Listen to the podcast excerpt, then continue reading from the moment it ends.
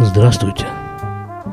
Вы слушаете 325 выпуск подкаста из Израиля, который публикуется на сайте shlomorade.com.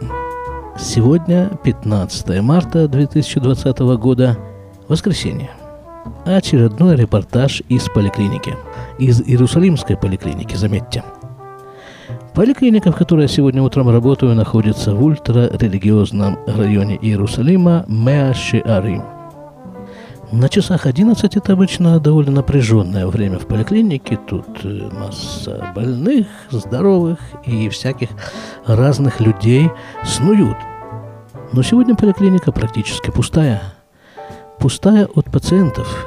Вокруг меня бегает персонал в масках на лицах, озабоченно и взволнованно жестикулирующий и разговаривающий. А тема разговора у нас сегодня одна – корона. Дверь в поликлинику открыта настежь. Я ее отсюда вижу. Но вход в поликлинику, вход в эту дверь перегорожен стулом. А на соседнем стуле сидит секретарша, и у каждого, который норовит зайти в поликлинику, спрашивает. Она задает ему пять незамысловатых вопросов. Первый. А не были ли вы последние две недели за границей? А нет ли у вас температуры выше 38 градусов? А не кашляете ли вы? А не там еще что-то, там не помню что. И вот если на один из этих вопросов будет дан утвердительный ответ, вход в поликлинику такому человеку будет закрыт, э, секретарша возьмет у него номер телефона, и врач соединится с ним по телефону, и там спросит его и даст соответствующие указания, чем ему, этому самому пациенту, дальше заниматься. А события за последнюю неделю развивались примерно следующим образом – в среду, а может быть даже в четверг, первые такие ощутимо, зрительно ощутимые изменения произошли в автобусах, в которых я возвращаюсь э, с работы домой. Эти автобусы курсируют между Иерусалимом, в котором я работаю, и моей деревней, в которой я живу. Так вот, э, первые два ряда сидений с одной и с другой стороны, ближайшие к водителю, в этих автобусах были а такой прозрачной лентой с надписями, чтобы на эти сиденья невозможно было сесть. Таким образом, соблюдается дистанция от водителя до пассажиров, чтобы ему тоже не перепало этой самой короны. В четверг я первый раз в жизни увидел водителя автобуса в маске, другого водителя в перчатках, а третьего и в том, и в другом – но перчатки на тот случай, если придется считать деньги. Вот в наших этих деревенских автобусах там есть возможность рассчитаться наличными за проезд. В Иерусалиме, в других местах такого уже некоторое время нет. Можно рассчитаться только магнитной карточкой, а у нас еще в ходу наличные деньги. Значит, а деньги, они же что? Они же носители заразы могут быть. Для исключения контакта с заразой перчатки – Ребята, вот в прошлом выпуске я рассказывал про корону, и я там как бы приводил свое личное мнение, отношение. В этом выпуске такого не будет. Я, будет, я постараюсь, по крайней мере, сделать э, чисто м, такую документальную картинку. Быть вашими глазами и ушами. Вот сейчас я ваши глаза и уши в полупустой поликлинике, в которой находится только персонал. И в четверг это было... Что было у нас в четверг? Какое число? 12 число, да? Или в среду? Нет, скорее всего, в четверг. В четверг э, выступил с заявлением э, Биби Натаньяу, э, премьер-министр и министр здравоохранения Раф Лицман, и они сказали, что что закрывается целый ряд учреждений, школы в том числе закрываются, еще там чего-то много чего закрывается. И вообще-то вот э, запрещается народу собираться больше, чем 100 человек в одном месте. Ну, 100 человек – это сурово. Скажем, э, да, вот обычная молитва э, в субботу вечером, там ну, только в нашей синагоге в одном зале находится, я не знаю, сколько человек, наверное, ну, 400-500, что-нибудь такое. Ну, как-то там подсуетились, подорганизовались, подрассредоточились по разным залам, разным комнатам. И, ну, конечно же, там было значительно больше ста человек, но была некоторая видимость реакции на ситуацию. Но кроме этого, вот это вот не более ста человек, это по нашей семье как бы э, нас ну, особенно задело, потому что посвящу вас в некоторые э, подробности нашей семейной жизни. У нас вообще планируется свадьба. Свадьба должна состояться с Божьей помощью через две недели. Свадьба скромная по израильским масштабам э, планировалось 300 человек гостей. Но 300 это больше, чем 100. Значит, что? Значит, засели мы с бумажкой, с ручкой и начали стремительно вычислять, вычеркивать, прореживать приглашенных. Хотя бы наполовину. И только мы закончили это занятие, как на исходе субботы было объявлено, что в 8 часов 30 минут вечера будет новое сообщение партии правительства, и все тут же прильнули к различным источником, из которого это сообщение должно было проистекать. Потом объявили, что сообщение переносится на 9 часов, и в 9 часов нам сообщили. Больше 10 человек не собираться. А, соответственно, все те места, в которых есть возможность собраться больше 10 человек, они прикрываются. В том числе детские сады, рестораны, кинотеатры, ну все, все, все, там стадионы, все, концерты, все, все, что предполагает э, возможность э, собрания больше 10 человек, все это прикрывается. Так, звонят. Может, по этому поводу посмотрим. Это звонила жена, спрашивала, она сейчас находится в магазине, спрашивала, покупать ли уже мацу.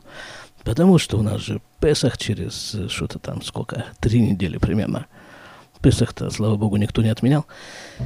Никакие постановления партии правительства. Итак, значит, э, что, где мы были? Значит, так, да, больше 10 человек не собираться, и, соответственно, закрыть все, все, где есть возможность собираться больше 10 человек. А вы спросите, и будете совершенно правы, спросите вы, а что же со свадьбой-то? А я вам отвечу – с применением несложных арифметических вычислений. Вот считайте. Ну, жених и невеста, как минимум, должны на свадьбе присутствовать. Это два человека. Рав, которые проводят всю эту процедуру. Три. Два свидетеля в обязательном порядке. Четыре-пять.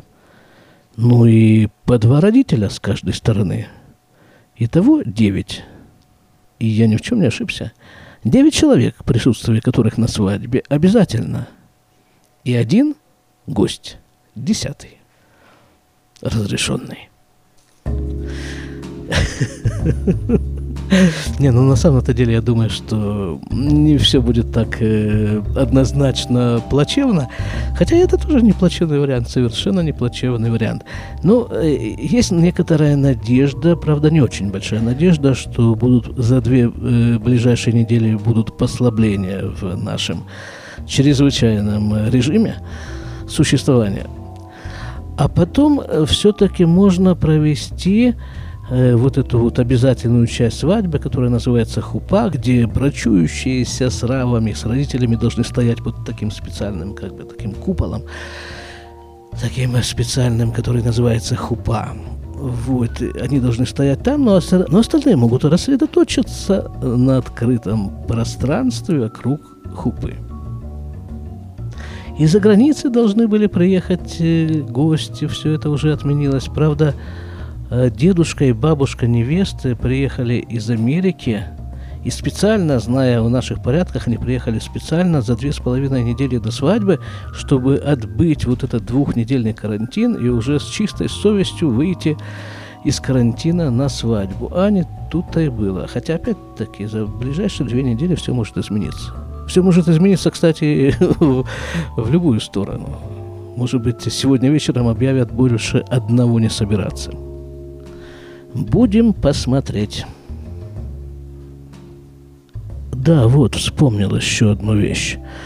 Вот в этом вот вчерашнем заявлении партии и правительства, которое нас ограничено, ограничило в сборе до 10 человек, там говорилась еще вот такая вещь, что сегодня утром правительство должно принять, э, как там это было сказано, драматическое, по-моему, такой был термин употреблен диктором, решение. И вот в чем оно заключается. И вот, э, насколько я понимаю, у полиции, у армии, у службы безопасности существуют э, всякие методы контроля и слежки за пребыванием э, населения и передвижением его же. То есть, если нужно найти какого-то конкретного человека, то там задействуются какие-то какие системы слежения, и вот это место этого человека, ну, я надеюсь, чаще всего определяется. Так вот, вот, э, должно, должен был быть рассмотрен вопрос о том, чтобы поставить все эти вот э, системы слежения на службу эпидемиологии коронавируса. Что если человек должен сидеть в карантине, что, чтобы отслеживалось, сидит ли он действительно в карантине. И, наверное, эти же службы могут засечь э, собрание больше 10 человек в одном месте. И прочее, прочее, прочее. Вот такой вот удар под дых – если не ниже, всей нашей израильской демократии. А статистические данные на сегодняшнее утро такие. На 9 с лишним миллионов населения Израиля зарегистрировано 200 случаев заболевания коронавирусной инфекции, и, слава богу, никто из нас, из них не умер. Почему-то странное явление, но в интернете я не нашел не нашел данных по заболеваемости населения коронавирусной инфекцией по всему миру. Есть цифры, вот круглые цифры. В Китае заболело столько-то там тысяч, умерло столько. Там в Израиле 200 человек, там где-то еще столько-то заболело. А как это все переводится на там, 100 тысяч населения, скажем, как это? 200, 200 человек в Израиле на 9,5 с чем-то там миллионов, это много или мало? Не знаю.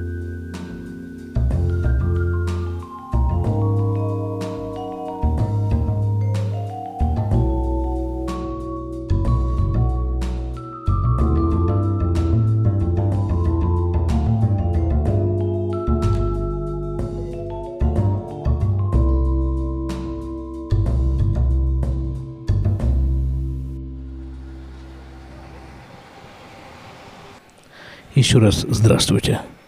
На часах два с половиной. Я на новом рабочем месте, все в том же примерно районе, ультрарелигиозном, только он называется здесь не Мешарим, а Геула. Ну, идея все та же. Вот, так и вот это вот тут где-то заняло минут 10, наверное, чуть больше, чтобы пройти из, одного, из одной поликлиники в другую. И посмотрела, что ничего здесь не изменилось. Все те же магазинчики открыты, все те же магазины, которые работают в любой другой день, работают и сегодня. Но, может быть, чуть-чуть поменьше народа. Скорее всего, это за счет того, что закрыты школы и ешивы. А еще одно вот такое изменение, изменение по дороге я заметил. Это изменение касается банков, которые были у меня по дороге, и аптеки. Это, эти, эти вот учреждения, видимо, соблюдают постановление партии и правительства в том, чтобы внутри не находилось больше 10 человек. Поэтому всех остальных человек они держат на улице, ну и, видимо, запускают по одному. А на улице в это время стоят человек 20, 30, 40, и там дышат ну, друг на друга, чихают этими коронами и всеми другими заразами. Ну, это же э, вне пределах учреждения. Вот, учреждение бледет здоровье граждан. А кроме этого никаких изменений. А в самом учреждении, в моем лечебном учреждении, в котором я сейчас э, працую, все та же тишина и спокойствие, вся та же, все та же секретарша сидит э, на входе и фильтрует народ. А народу, в свою очередь, было сообщено по телефонам, смс и всяким средствам связи с народом, было сообщено, не приходите к нам лечиться – ни корова, и ни волчица, ни жучок, ни паучок, ни медведица, не приходите никто. Кто только может не, не приходить, не приходите. Лучше вы нам позвоните, мы вам обеспечим э, прием врача по WhatsApp, по всяким средствам такой вот самой информации. Ну вот они и не приходят в своей массе. А те, кто приходят, э, тех э, от, отфильтровывают. на входе. Ну а нам-то, находящимся внутри, что? Еще лучше. Мы тут подкаст записываем из инфицированного коронавирусом Иерусалима. А вот эти все шумы, которые вы слышите там на фоне, это вот эта же улица самая, по которой я шел. Марка Израиль, если я не ошибаюсь, она называется Царе Израиля. Я просто окошко открыл. А сейчас я его закрою.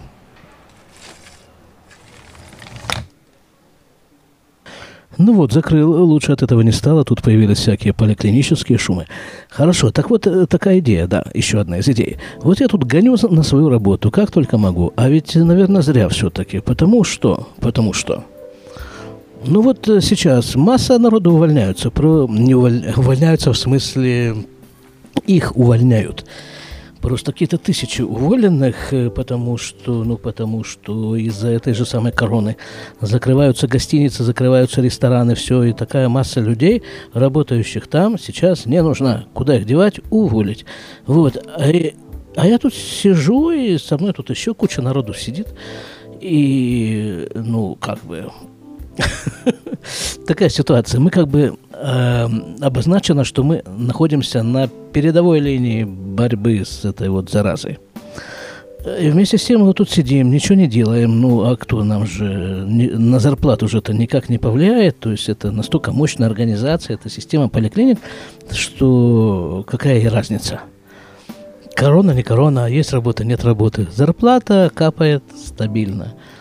Наверное, это нехорошо, не патриотично и даже как-то по-иждивенчески звучит, даже паразитически, я бы сказал, звучит. Ну, вот такая ситуация. Так что есть в этой работе какие-то какие-то явные пре- и преимущества. Одно из них – возможность записывать подкаст во время чумы, корона этой самой вирусной чумы за зарплату, которая где-то там капает. Пересмотреть нужно каким-то образом свое э, отношение к работе.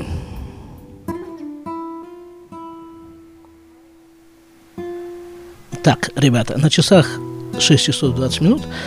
Пора постепенно собираться домой. Ничего принципиально нового не произошло. Также я отсидел в почти пустой поликлинике. Там что-то чуть-чуть, там так. Чуть-чуть было людей, совсем чуть-чуть. Тем временем э, цифра зараженных этой инфекцией у нас здесь в Израиле выросла до 213 человек. И вот тут я вот буквально сейчас обнаружил в интернете запись э, свадьбы, которая происходила когда? Сегодня, скорее всего.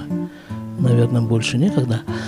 Вот сегодня в наших таких чумовых условиях – ну, вот здесь видно, под хупой сосредоточены 10 человек, а все остальные пацаны, там, гости, ну вот они там рассредоточились по балконам ну, на некотором расстоянии, да, вот там же где-то они на некотором расстоянии и танцуют, насколько могут. Ну, вот так у нас, в общем, обстоит дело на сегодняшний день. Будьте нам здоровы. До свидания.